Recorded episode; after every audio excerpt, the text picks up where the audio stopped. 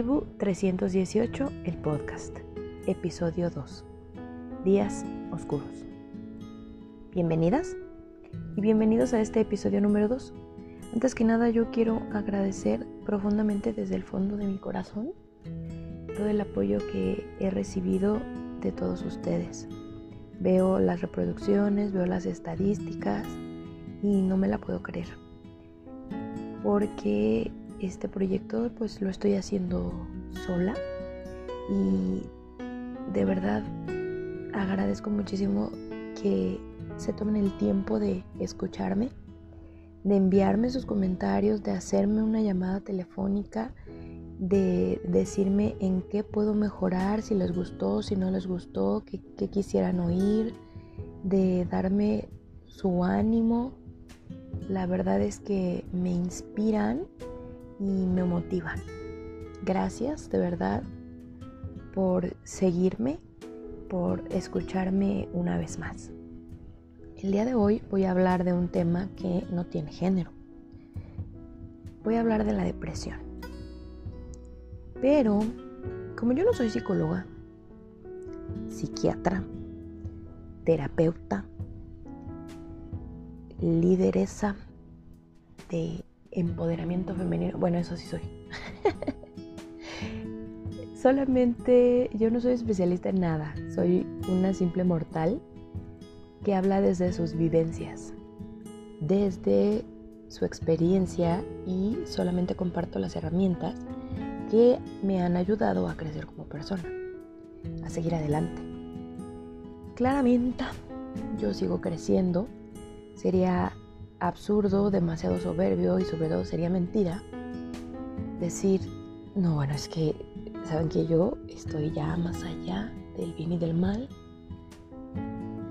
No tengo nada más que aprender, todo lo he superado y por eso vengo aquí a ser su gurú. Cuando eso pase, por favor, me encierran en un psiquiátrico. Eh, de preferencia que tenga muchos árboles y una vista bonita, por favor. Para nada, como les he dicho, este es un espacio entre amigues. Acompáñenme por favor, escúchenme. Y si este contenido no es para ti, por favor compártelo a alguien que tú creas que le puede ser útil. Voy a hablar de la depresión, sus tipos, qué lo provoca, cómo saber si estás deprimido, qué hacer si estás en una situación de estas y en el transcurso de esta charla voy a brindarte algunas alternativas para buscar ayuda. ¿A dónde puedes acudir? Si es la primera vez que me escuchas, mi nombre es Berenice Orozco y quiero invitarte a ser parte de esta tribu. Mi intención es ayudarte hacerte saber que no estás sola o solo y aunque mi principal objetivo es ayudar a mujeres, llegar a mujeres que no tienen muchas veces la oportunidad de tener acceso a una terapia, un acompañamiento o un seguimiento, es encaminarlas a ello. Pero finalmente aquí todos todas y todes son bienvenidas. ¿Qué es la depresión? Hace poco yo hablaba con una amiga, el fin de semana de hecho, y justamente hablábamos de este tema. Yo le estaba comentando cuál iba a ser mi siguiente podcast porque me preguntó cómo eliges los temas. Y cuando hablábamos acerca de esto, ella me preguntó, ¿Y cómo puedo saber si estoy deprimida o si solo estoy triste? Y de ahí surgió este podcast, porque este no iba a ser el número 2. Pero pensé, tengo que hacer una introducción a la depresión para el podcast número 3. Bueno, pues la depresión, existen muchas definiciones para ello, pero principalmente diré que es una enfermedad. Una de las definiciones que más me gustan es esta. Es un trastorno emocional y o mental del estado de ánimo. que implica un sentimiento persistente de tristeza y pérdida de interés. Les reitero, yo no soy especialista. Solamente trato de hacer más accesible el contenido y por supuesto la información. Voy a compartirles mi experiencia. Hace algunos años yo acudí a terapia. Mi objetivo era totalmente distinto. Es más, yo creo que la terapia me buscó a mí y no yo a ella. Yo, por haceres del destino, conocí a una psicóloga en una reunión. Yo no sabía cuál era su profesión siquiera. Pero ella inmediatamente por mi actitud y evidentemente por su experiencia y vocación, me ofreció ir con ella a una sesión. Y pensé, ¿y yo como para qué voy o qué? Pero sí tenía un tema que para mí era prioritario en ese momento. Y comencé a hablar con ella en mi primera sesión. Casi inmediatamente me dijo, tienes depresión con ansiedad. Estuve un par de meses con ella, pero después por diversas razones tuve que cambiar e ir con otro especialista. Y sucedió exactamente lo mismo. Cuando empecé a hablar con él de la razón por la cual yo había ido a la terapia, me interrumpió abruptamente y me dijo, antes de tratar ese tema, vamos a tratar uno mucho más importante. Se levantó de su silla y en su consultorio él tenía muchos libros. Tomó uno de ellos y me dijo, te voy a hacer un test. Me hizo algunas preguntas. Y al terminar, me miró con preocupación, eso fue lo que más me asustó, y me dijo, Berenice, normalmente cuando un paciente presenta depresión, contesta sí a tres de las diez preguntas que te acabo de hacer. Tú contestaste sí a 10 de 10. Tienes una depresión severa. Necesito verte al menos tres veces a la semana. Y yo al principio quedé como entré en shock pensando qué exageración. Este hombre lo único que quiere es sacarme toda la lana que no tengo. Y de inmediato empezó una confusión aún peor en mi cabeza. Comencé a pensar, ¿y ahora? Si será verdad. ¿Estoy loca? ¿Enferma? ¿Eso se quita? Se me nota. O sea, aparte de él, que es especialista, ¿la demás gente lo nota? No, yo creo que está exagerando. ¿A qué voy con todo esto? El primer punto es, sí, hay ciertas características muy notorias en una depresión. En efecto, se nota. La mayoría de las veces. Pero no puede diagnosticarlo tu mejor amiga o amigo, por más cercano que sea, o algún familiar o tu pareja. Definitivamente tiene que hacerlo un especialista. En mi caso fue un psicólogo clínico, pero también puede hacerlo un psiquiatra. Y en ocasiones trabajan en conjunto el psicólogo con el psiquiatra. Cuando incluso es necesaria la medicación. Y aquí quiero ser muy empática. Ni la depresión ni la medicación son para asustarse. Es una enfermedad que puede afectar a cualquier persona sin importar la edad, la raza, los ingresos, la cultura o el nivel educativo. No importa la creencia, dogma de fe o religión que tengas. No es malo ir a terapia, todo lo contrario. Hoy en día incluso me siento mejor cuando sé que alguien fue a terapia, está yendo o pretende ir. Pero bueno, ese es tema de otro podcast. Voy a mencionar algunos de los síntomas más comunes de la depresión. Solo para que tengas una idea de cuáles son y qué puedes hacer en ese caso. Tú puedes hacer como un filtro entre si solo estás triste o si verdaderamente necesitas ayuda profesional.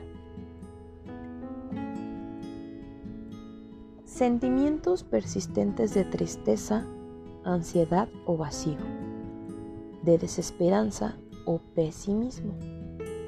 2. Sentimientos de irritabilidad, frustración o intranquilidad. 3. Sentimientos de culpabilidad, inutilidad o impotencia. 4. Pérdida de interés o placer en las actividades, tus actividades habituales y los pasatiempos. Fatiga, disminución de energía o sensación de que estás más lento. 6. Dificultad para concentrarse, recordar o tomar decisiones. 7. Dificultad para dormir, despertarse temprano en la mañana o dormir demasiado. Cambios 8, perdón, cambios en el apetito o en el peso sin haberlos planificado. 9. Dolores y molestias. Dolor de cabeza, calambres o problemas digestivos sin ninguna causa física aparente. Me refiero a diarrea o estreñimiento. O que no se alivian ni con tratamiento. Y el número 10, intentos de suicidio o pensamientos sobre la muerte o el suicidio.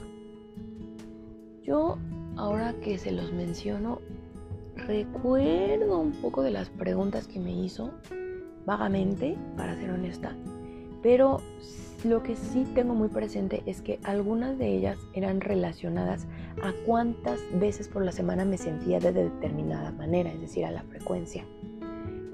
Algo como, ¿cuántas veces a la semana lloras? Y yo diario me decía algo como, no, no, no así como diario, más bien me preguntó, eh, ¿lloras todos los días de la semana? Y yo, sí.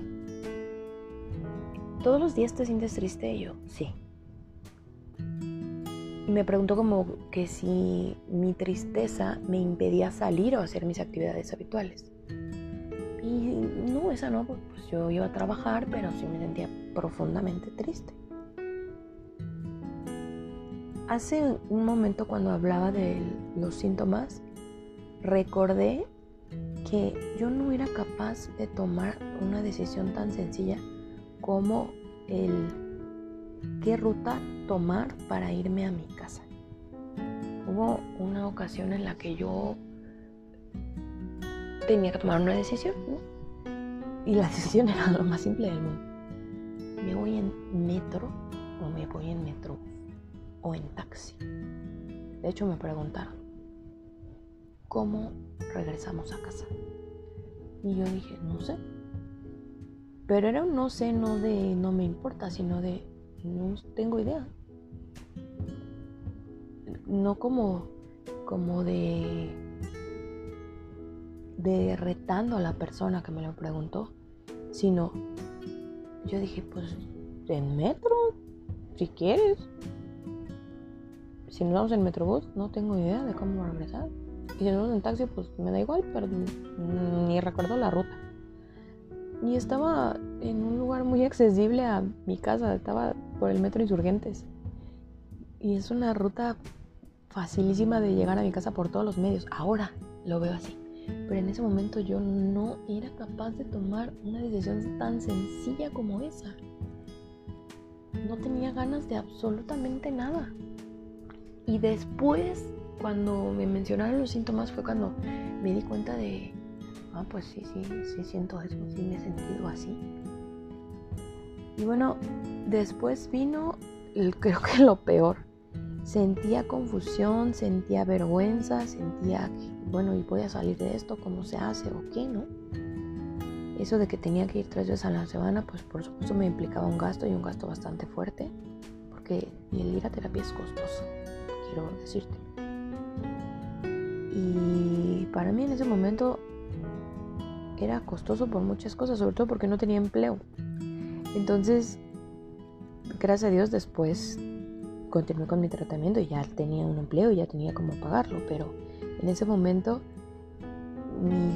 creo que mi primera decisión, aún dentro de la depresión, fue, es que si no vengo a la terapia y la tomo, capaz que sí me muero. Y no porque lo fuera a intentar, sino porque lo deseaba. En verdad no, no estaba tan cansada de la vida que no tenía ni ganas de intentarlo. O sea, no era como... Sí lo llegué a pensar, no unas repetidas ocasiones, pero ni siquiera tenía ganas de intentarlo. Era como... Pues ya que me lleve la tristeza, el demonio, el diablo, Dios, yo qué sé, pero que esto acabe. Y después cuando ya me encontraba en la terapia, por eso les, les reitero la importancia de ir con un especialista y no dejarlo como, ay, pues mira, o sea, si ustedes tienen un familiar que están viendo que tiene estos síntomas y que está en depresión, no es como, ay, está triste, me está manipulando, se hace. No, no, no, es una situación en verdad delicada que es necesario, indispensable, diría yo, tratarlo.